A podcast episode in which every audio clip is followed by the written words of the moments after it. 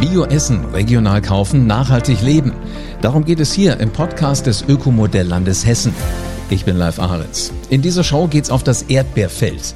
Dietmar und Christine Kranz sind Biobauern aus Leidenschaft. Die beiden betreiben ihren Familienbetrieb in Wiesbaden, ganz genau im Stadtteil Nordenstadt, also idyllisch gelegen in der Ökomodellregion Nassauer Land. Der Scholzenhof ist bekannt für seine Kartoffeln, für Eier aus dem Hühnerstall und eben für Erdbeeren.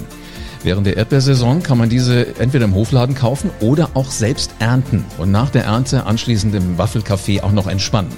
Was muss auf den Feldern so alles erledigt werden, damit die Erdbeeren wirklich top werden? Welche Regeln gibt's für Selbstpflücker? Welche Herausforderungen bringt eigentlich der Anbau von Bio-Erdbeeren so mit sich? Die Antworten auf all diese Fragen hörst du hier. Christine und Dietmar Kranz sind heute zu Besuch hier im Podcast und mir läuft jetzt schon das Wasser im Mund zusammen. Hallo ihr beiden. Hallo. Ich freue mich total, dass ihr Zeit habt, weil ich habe, um ehrlich zu sein, schon mal spioniert und habe schon mal was von euren äh, Erdbeeren, also Erdbeermarmelade gekostet. Mieze Schindler, finde ich, ist der geschmackliche äh, Superhammer. äh, was, was ist denn so eure Lieblingsfrucht? Also wir unterscheiden da nur äh, zwischen Erdbeeren und Mieze Schindler. Das ist ja so eine ganz spezielle Sorte. Ähm, alles andere äh, ist so eine normale Gebrauchssorte. Ja, Moment, Moment. Es gibt die Malvina. Die Malvina ist die letzte Sorte, die im Anbau ist. Und die nehme ich persönlich am aller, allerliebsten für die Marmelade, weil die eine ganz tolle Farbe hat. Die Erdbeeren sind durch und durch rot, also man bekommt eine super schöne Erdbeermarmelade und die hat so ein bisschen Säure und das tut der Marmelade auch sehr, sehr gut. Also die nehme ich am aller, allerliebsten, um Erdbeermarmelade zu kochen. Ja, aber die anderen sind ja auch nicht schlecht. Wie stelle ich mir das vor? Wie geht's bei euch am Frühstückstisch auf dem Hof zu?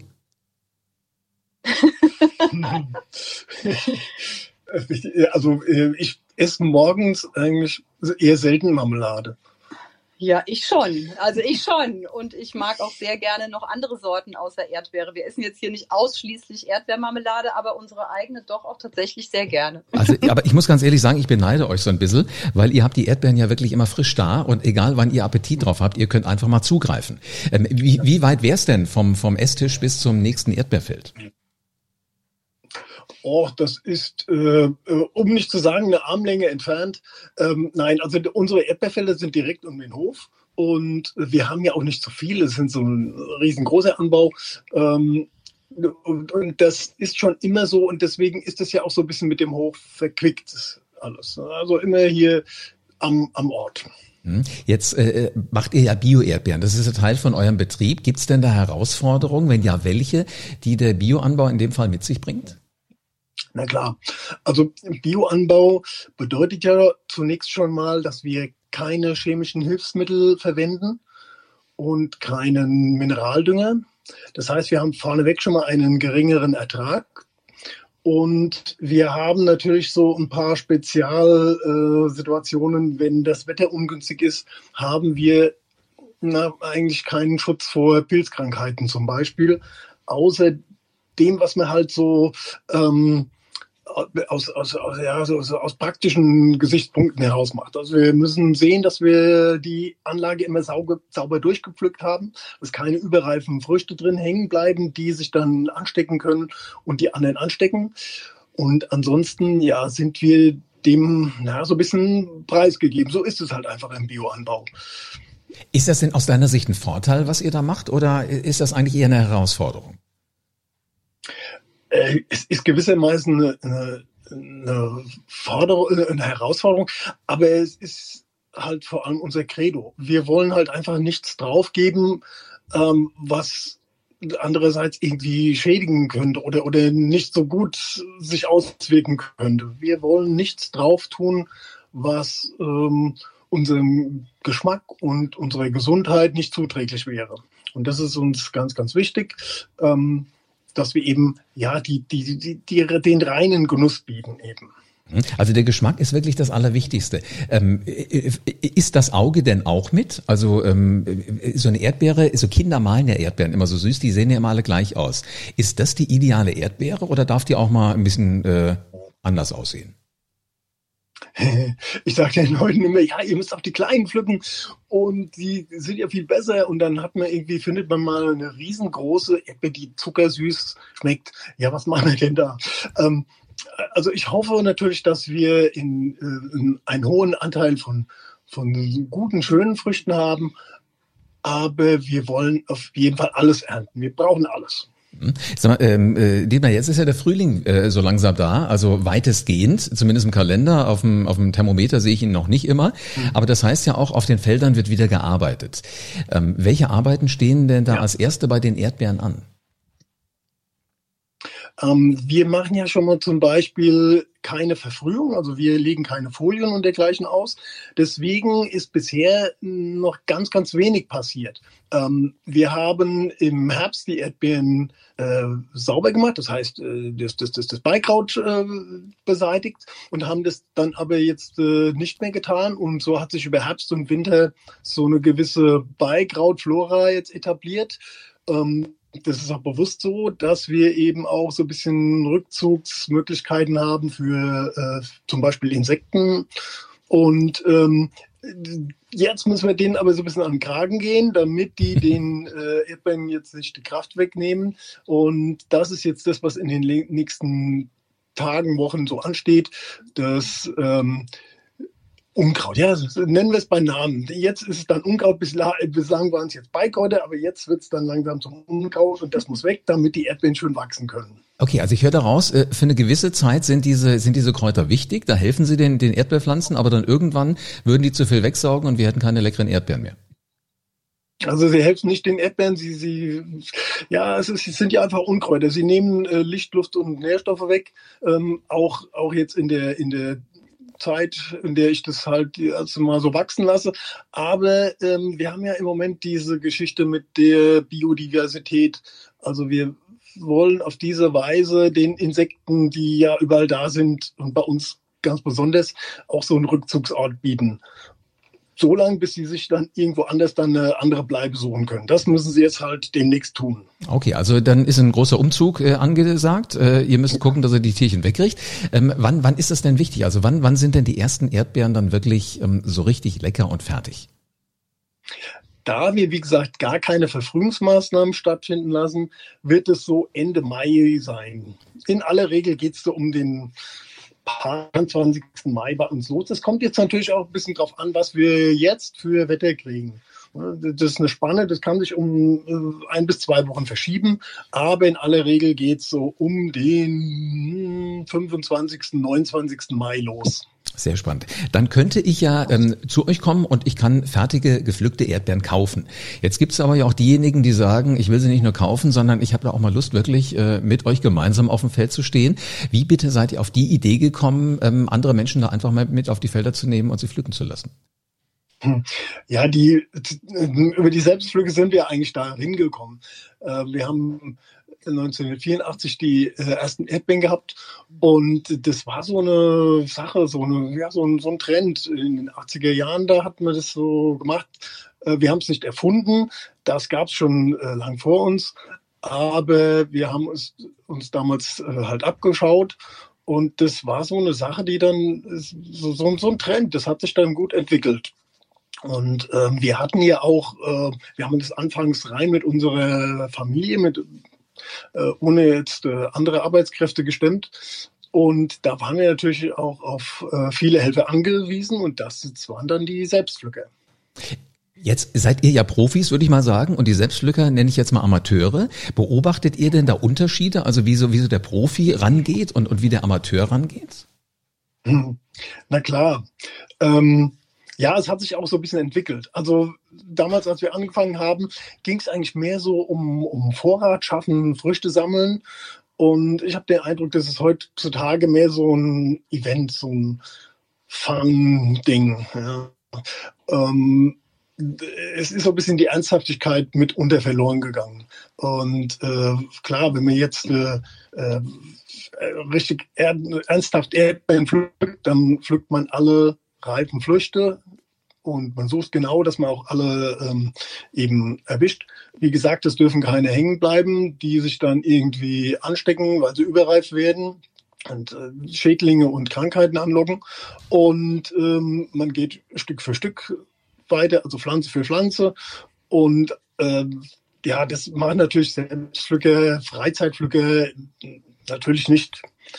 Ähm, ja, das ist so ein bisschen der Pferdefuß bei der Sache. Ich merke das schon. Also es gibt auch Regeln auf dem Pflückfeld. Jetzt, äh, wenn, wenn ich bei dir pflücken würde, als ähm, äh, nicht ganz so professioneller Rangeher, ich kann immer meine Finger nicht bei mir halten und vor allen Dingen nicht alle würden in meinem Körbchen landen. Ich muss immer kosten. Also sobald ich auch ein Schälchen gekauft habe, ist die erste Erdbeere direkt verspeist. Darf man sowas? Also darf man auch mal naschen? Hm. Ja, was sage ich jetzt? Sei ehrlich. Alles, was ich jetzt sage, ist verkehrt. Nein, ähm, wir, wir, wir sagen ja schon, das ist in Ordnung, das kann man schon mal machen. Ähm, es sollte halt einfach nur nicht überhand nehmen. Man muss schon wissen, was man, was man pflückt. Und äh, es, gehört ja dann auch so ein bisschen zum Spaß dazu. Aber es muss halt alles in Maßen bleiben. Man kann mal eine probieren, aber wir wollen ja auch davon leben und wir leben nun einmal davon, ähm, was auf die Waage gebracht wird. Und das äh, sollte halt, das sollte halt äh, Fairness äh, auch auf dem Erdbeerfeld da sein. Absolut, das kann ich verstehen. Lohnt sich das denn für euch, dieses Angebot, auch dass Menschen selber pflücken dürfen? Ja, sonst würden wir es ja nicht machen. das, das äh, kann ich mir vorstellen. Geht denn bei, bei solchen Geschichten auch viel kaputt? Weil du sagtest ja, man muss schon gucken, was sind die reifen Früchte, die anderen eventuell noch hängen lassen. Ähm, ja, das ist halt, wie gesagt, das Ding, was äh, die Selbstlücke und die, die Öffnung für das allgemeine Publikum so mit sich bringt. Mhm. Ähm, ja, dann laufen auch mal die Kinder durch. Ich weiß nicht, das macht irgendwie, ist eine, eine magische Sache. Äh, das lädt zum, zum Wettrennen ein zwischen den Reihen, weil das so ein Platz ist. und das ist halt nicht das, was man auf dem Edmundfeld tun sollte. Dann wird man halt, dann, dann gerät man halt mal ins Stauchen und dann tritt man auf die Erdbeeren drauf und ja, es wird sich halt mitunter schon mal unsachgemäß verhalten. Aber im Großen und Ganzen haut es hin und das gehört halt einfach zu dem Geschäft. Und wir versuchen den Leuten das immer so darzulegen, dass sie es halt ähm, richtig hart machen, richtig veranstalten und dann sollte das klappen. Hm. Ich habe den Eindruck, aber es klappt weitestgehend ganz gut und äh, letzten Endes haben alle Spaß dabei und ihr seht auch mal, was machen Menschen denn eigentlich so mit den Erdbeeren. Sag mal, bekommt man bei euch jetzt nur die frischen Erdbeeren oder geht ihr auch noch einen Schritt weiter und verarbeitet die auf irgendeine Art und Weise? Jetzt gebe ich mal weiter. ja. Das ist jetzt ähm, Christines Domäne. Genau, genau. Also es ist uns total wichtig, dass eigentlich nichts übrig bleibt, weggeworfen wird oder sowas. Also alle Früchte, die ähm, geerntet werden, werden auch auf jeden Fall weiterverarbeitet. Mhm. Das bedeutet im Klartext, dass ich in diesen sechs äh, oder vielleicht acht Wochen alle Erdbeeren, die ich nicht direkt vermarkte, einfriere, beziehungsweise also Vorhalte für Erdbeermarmelade, die kochen wir das ganze Jahr frisch und äh, das heißt, wenn ich also, wenn es jetzt zu Ende geht mit meinem Vorrat, dann ähm, kochen wir wieder eine größere Menge. Und ähm, das Zweite ist, dass wir mitunter auch dann zum Beispiel Erdbeersekko machen. Wow. Also ja, genau. Also wenn jetzt äh, viele Erdbeeren da sind, es kommt natürlich tatsächlich hin und wieder vor, dass man eine Erdbeersaison hat, da regnet es mal so ein ganzes Wochenende. Und dann ist natürlich die Motivation, auf so ein Erdbeerfeld zu gehen, mit der ganzen Familie und im strömenden Regen Erdbeeren zu pflücken, ist jetzt nicht unbedingt gegeben. Und äh, ja, wir haben aber dann da unten Früchte hängen. Wir haben eben das Feld voll hängen mit reifen Erdbeeren, die jetzt eigentlich geerntet werden müssen. Und dann kommt so eine Situation, dass man zum Beispiel Erdbeersekko machen lässt. Sehr schön. Das machen wir aber jetzt weitestgehend nicht jedes Jahr. Das machen wir eigentlich nur alle, alle ja. zwei, drei Jahre. Genau. Also man kann immer mal gucken. Äh, und das serviert ihr dann so, sowohl äh, Kuchen, sowohl äh, Marmelade als auch äh, den Secco im Waffelcafé? Die ähm, Erdbeermarmelade, die verkaufen wir eben ganzjährig über mhm. unseren Hofladen, SB-Scheune, über den Wochenmarktstand zum Beispiel. Ähm, da kann man auch natürlich den Erdbeersekko kaufen. Und ja, die Sache mit dem Waffelkaffee ist ja nochmal eine andere Geschichte. Das ist ja eigentlich, ja, das ist eben so eine saisonale Geschichte. Das Kaffee gibt es nur während der Erdbeersaison und das ist eigentlich entstanden aus der Idee, Mensch, im Juni ist es manchmal ganz schön heiß. Wir müssten den Menschen hier wenigstens mal ein kaltes Getränk anbieten. Das war so der allererste Gedanke vom Café. Mhm. Dann haben Kunden gesagt, Mensch, ihr habt so tolle Erdbeeren hier. Wenn ihr jetzt noch einen Erdbeerboden habt und einen Becher Sahne habt, das wäre ja total cool. Dann hätten wir einen Erdbeerkuchen. Und so hat sich das nach und nach alles entwickelt und deswegen gibt es eben auch seit einigen Jahren jetzt, auch schon viele Jahre, schon 15, 16 Jahre, das Waffelcafé auf dem Scholzenhof. Also, also ihr sucht ja wirklich den direkten Kontakt zu euren Kunden. Äh, warum ist euch das so wichtig? Hm, ja, die Kunden mögen den Hof. Das merken wir natürlich auch. Die halten sich gerne hier auf. Und es ist ja auch super, super schön, mit den Leuten ins Gespräch zu kommen, die mhm. Menschen auch kennenzulernen, die hierher kommen. Das ist ja auch zum ganz großen Teil eben äh, Biokundschaft. Das sind Menschen, die machen sich Gedanken über das, was sie essen. Und ähm, dann ist es einfach nett. Wir, es sind sehr, sehr viele Leute dabei, die sehen wir das ganze Jahr nicht. Die kommen immer in der Erdbeerzeit und die kommen seit 20 Jahren in der Erdbeerzeit zu uns. Das ist auch einfach total nett. Ja, und dann gehen die eben Erdbeeren pflücken und hinterher kehren die nochmal im Café ein. Das ist ja auch irgendwie dann ein schöner Ausflug für die Familien. Es ist ja auch so, dass man so einen direkten, das ist ja ein, ein schönes Ding für, für den Erzeuger zu sehen, wo es hingeht. Und das kann man nirgends so direkt wie bei den, bei diesen Früchten, bei Erdbeeren. Ähm, da kommen die Menschen, die es direkt jetzt gleich verzehren und da gibt es ein direktes Feedback. Und das ist überhaupt nicht anonym, wie das oftmals oder manchmal ähm, so einfach in der Landwirtschaft ist. Man erzeugt irgendein Produkt und das geht dann äh, vom Hof und äh, man hört nie mehr was davon und weiß gar nicht, wie es ankommt. Und das ist halt das, das Schöne, das Charmante an den, an den Erdbeeren zum Beispiel. Also ich höre so richtig raus, wie ihr das alles lebt und vor allen Dingen auch, wie ihr das liebt.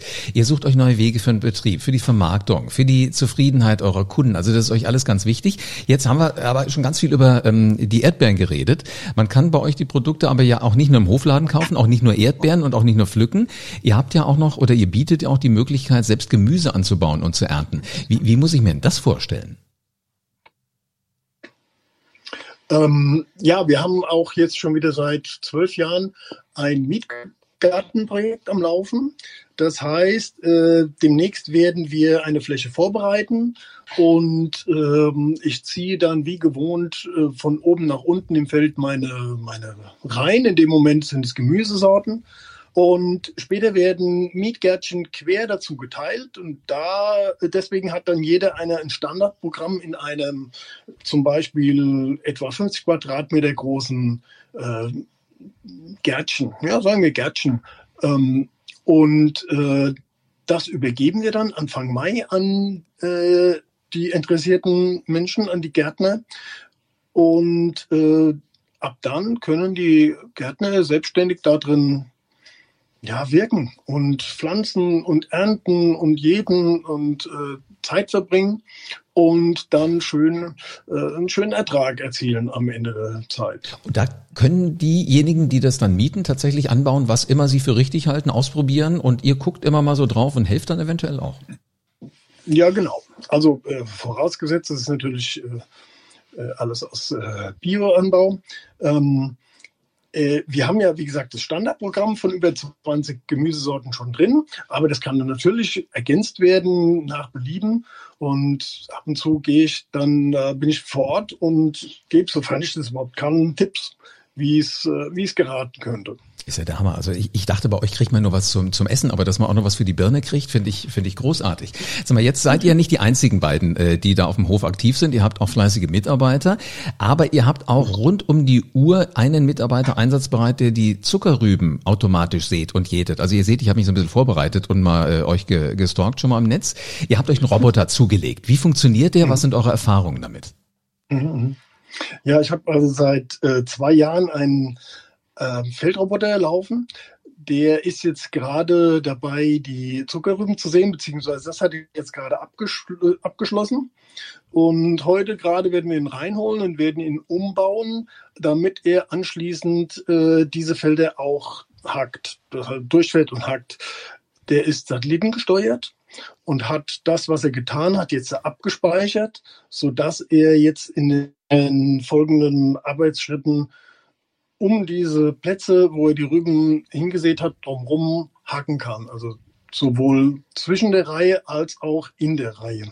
Und das Ganze funktioniert, wie gesagt, autonom, also selbstständig. Da braucht er mich mh, hm, nur bedingt dazu. er braucht, eigentlich soll er es allein machen, aber so ganz alleine funktioniert es manchmal nicht.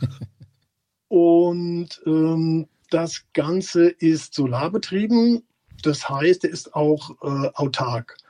Und ähm, ja, das ist eine, eine absolute technische Neuerung und ich meine so auch eine bahnbrechende, zukunftsweisende Erfindung überhaupt. Und deswegen war ich dermaßen fasziniert bis heute, dass ich diese Maschine unbedingt haben wollte. Ähm, die Arbeit müsste halt sonst von ausländischen Saisonarbeitskräften getan werden. Und wir wissen halt nicht, wie lange es äh, diese noch geben wird, so in der Art und Weise. Und es macht uns einfach unabhängiger davon. Mhm. Sag mal, äh, Dietmar, wie muss ich mir das vorstellen? Ich kenne diese, diese Rasenmäher, die, die viele Menschen mittlerweile im Garten rumfahren lassen. So von der Größe her, äh, äh, entspricht das dem Roboter, den du benutzt, auch für die Felder?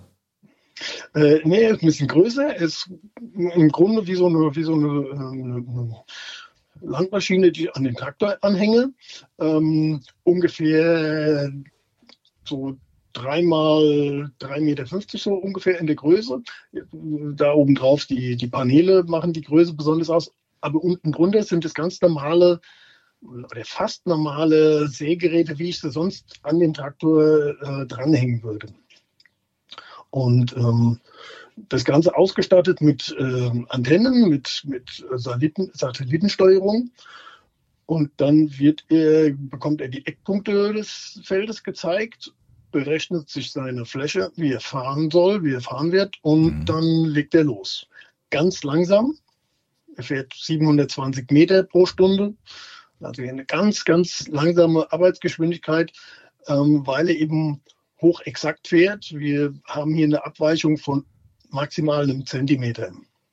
Wahnsinn. Also moderne Technologie spielt schon auch eine große Rolle auf dem Scholzenhof. Ja, wie gesagt, das ist eine Sache, ähm, eine Entwicklung, die, glaube ich, in der Landwirtschaft in Zukunft großen Raum greifen wird. Mhm. Ähm, Maschinen, die autark und autonom arbeiten, ähm, uns die Arbeit abnehmen und uns unabhängig machen und das Ganze halt möglichst emissionsfrei. Und ähm, ja, um guten Bioanbau stattfinden zu lassen, müssen wir eben solche zukunftsgerichteten Maschinen ähm, einsetzen. Und überlegen, was passt wann wie wo. Jetzt wette ich aber, dass ihr nicht nur auf Technologie setzt, sondern auch noch auf die nächste Generation. Was wird denn aus dem Scholzenhof mal, wenn ihr euch zurückzieht? Also äh, wie sieht's mit der Nachfolge aus? Gibt's da äh, kleinere, jüngere Menschen? Ja, es gibt hier drei Kinder. Die sind äh, ja momentan 15, 17 und 19 und es zeichnet sich so ab, dass der 19-Jährige motiviert ist. Also der ist bereits in der landwirtschaftlichen Lehre. Natürlich nicht bei uns. Das wollten wir nicht so gerne, aber unser ältester Sohn ähm, möchte gerne Biobauer werden. Damit habt ihr ja eigentlich alles richtig gemacht. Ja, das muss man abwarten. Ich sage ja immer, man muss am Ende schauen, was rauskommt. Ja, äh, manchmal verändert sich auch noch mal was, aber ähm, ja, das würde uns natürlich sehr freuen, wenn der Hof ähm, weiter fortgeführt wird und vor allem eben äh, mit der Ausrichtung ähm, Bioanbau. Sehr schön. Ich drücke die Daumen, dass er den Spaß, den er scheinbar jetzt schon ansatzweise hat, dass er den auch behält und dass er irgendwann sagt, so Mama, Papa, entspannt euch mal, setzt euch auf die Bank und guckt zu, ich mache das jetzt. Das wäre toll. und ich freue mich auf viele leckere Erdbeeren und anderes Gemüse von euch. Dankeschön für einen spannenden Einblick in eure Welt äh, in Nordenstadt in Wiesbaden. Das ja, ist der danke. gerne. Das ist der Scholzenhof aus der Ökomodellregion Nassauer Land. Da haben wir mal gezeigt gekriegt, wie ökologische Erzeugung, Verarbeitung und Vermarktung gelingen kann. Wer jetzt Lust auf Bio bekommen hat, findet den Kontakt zur Ökomodellregion in den Shownotes und natürlich ganz genauso auch den Link zum Scholzenhof finde das spannend. Also Erdbeeren, ich wusste gar nicht, was da so alles drinsteckt. Frei, reife Früchte muss man natürlich suchen, klar. Ähm, die hier haben keine Chemie, die haben ähm, keinen Mineraldünger, alles äh, geringer Ertrag dadurch, aber durchaus sehr lecker und man kann ihn selber pflücken. In der Regel los geht es damit Ende Mai.